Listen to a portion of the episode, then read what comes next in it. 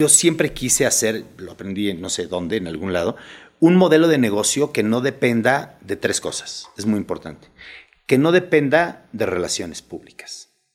Que no dependa de una concesión del gobierno. Y que no dependa de, eh, de alguna ventaja país.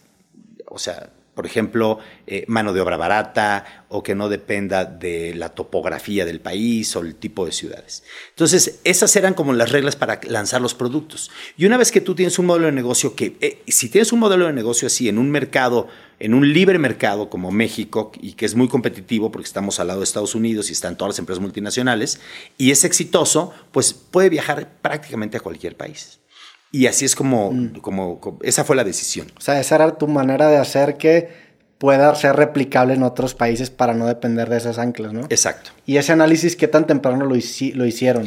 Desde el principio. O sea, ¿tú tenías esta idea de internacionalizarte desde un principio? Desde un principio, y esto es porque en la empresa familiar, o sea, mi papá tenía una empresa y él le fue muy mal, él quebró los negocios porque el gobierno lo dejó de pagar. Mm. Entonces yo una de las cosas que dije yo es nunca le voy a vender al gobierno porque he visto tantas empresas que les va tan mal cuando les venden al gobierno. A muchos les va muy bien, pero eso a veces es por otras circunstancias, ¿no?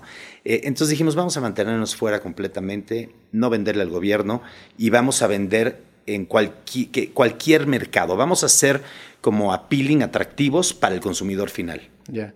¿Y fue difícil llegar a otros países y toparte con grandes jugadores en otros países? Sí, sí hay países donde el, digamos, el local o el internacional que está muy parado localmente tiene más fuerza y, te, te, hace un poquito más al lado.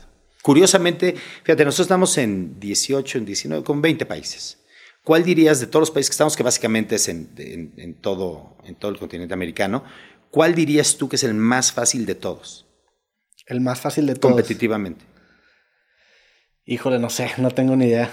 Nadie lo cree, pero es Estados Unidos. Estados Unidos. Sí, porque es el más fácil. O sea, tú arrancas, haces, las reglas están clarísimas. O sea, mm. estas son las reglas y son las reglas para todos. En algunos países de América Latina, desafortunadamente, hay diferencias. Oye, es que este producto tiene esa fórmula y yo también tengo esta fórmula. ¿Por qué él puede decir esto y yo no?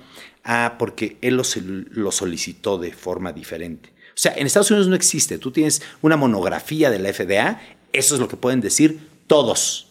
Entonces el piso es parejo para todos. Es una belleza competitivamente. A pesar de, que el lobbying sea legal en Estados Unidos, ¿se da esas condiciones? Bueno, eso puede ser a niveles ya de moléculas nuevas mm. o con todo el tema de las vacunas.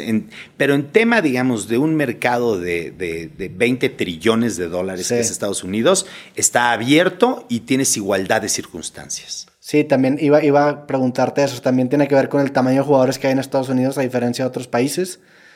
No, porque en Estados Unidos hay jugadores de todos los tamaños. O sea, tienes a los jugadores grandes, a los medianos, a los chicos, a los chiquititos, a los alternativos, a los de nicho. O sea, hay muchos jugadores, pero si tú haces muy bien tu trabajo, y estudias al mercado, estudias el punto de venta, tienes un producto de buena calidad, lo, lo, testeas con el consumidor, regresas, haces algo innovador y con creatividad, es muy probable que te vaya bien. Ok. Y después de toda esta etapa, ¿hubo alguna otra reestructuración importante en, la visión, en el modelo de negocios, eh, ya quizá en el 2015, 2016, ya en estos últimos años? Sí, en los últimos años, fíjate que una de las cosas que hicimos, que creo que eh, estratégicamente estamos rehaciendo, lanzamos muchas marcas, muchísimas. llegamos a tener 90 marcas. Y nos dimos cuenta que hubiéramos podido tener el mismo número de innovaciones con menos marcas. También pasó algo. Marcas, marcas te refieres a marca, cada marca tiene una cantidad de productos, o sea, no son productos. No, son marcas. Marcas, ya. Marcas completamente diferentes. Eh, por decirte algo, no sé, este, Asepsia y Goicochea, son dos marcas diferentes.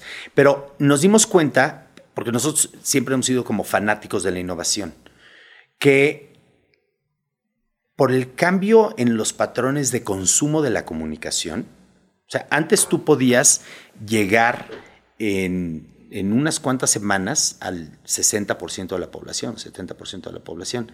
Hoy es casi imposible. Sí. ¿En, en cuestión de comunicación te refieres? En cuestión de comunicación. O sea, hoy es, es muy difícil el alcance. está fragmentadísimo. Eh, los medios están fragmentados, la audiencia está en el celular. Sí. Eh, las personas y digamos, esta, este, este, esta personalidad de los influencers es brutal el, el, el, attachment que sienten las personas con ellos, porque los ven pues, mucho más transparentes como son, ¿no? Y al final lo que a la gente le gusta en todo, que ya nos hemos dado cuenta, yo creo que todos, si estamos en una generación, de que lo más importante es ser auténtico y no ser perfecto.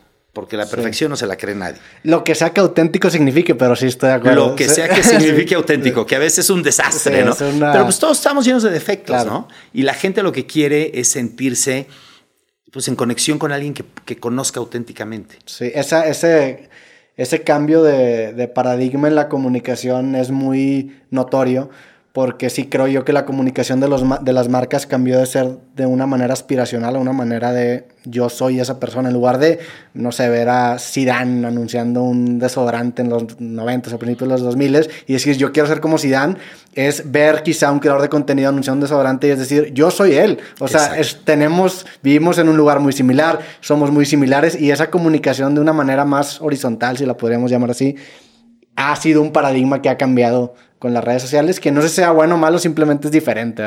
Es diferente. yo, creo que es, yo creo que es bueno. Creo que es muy bueno.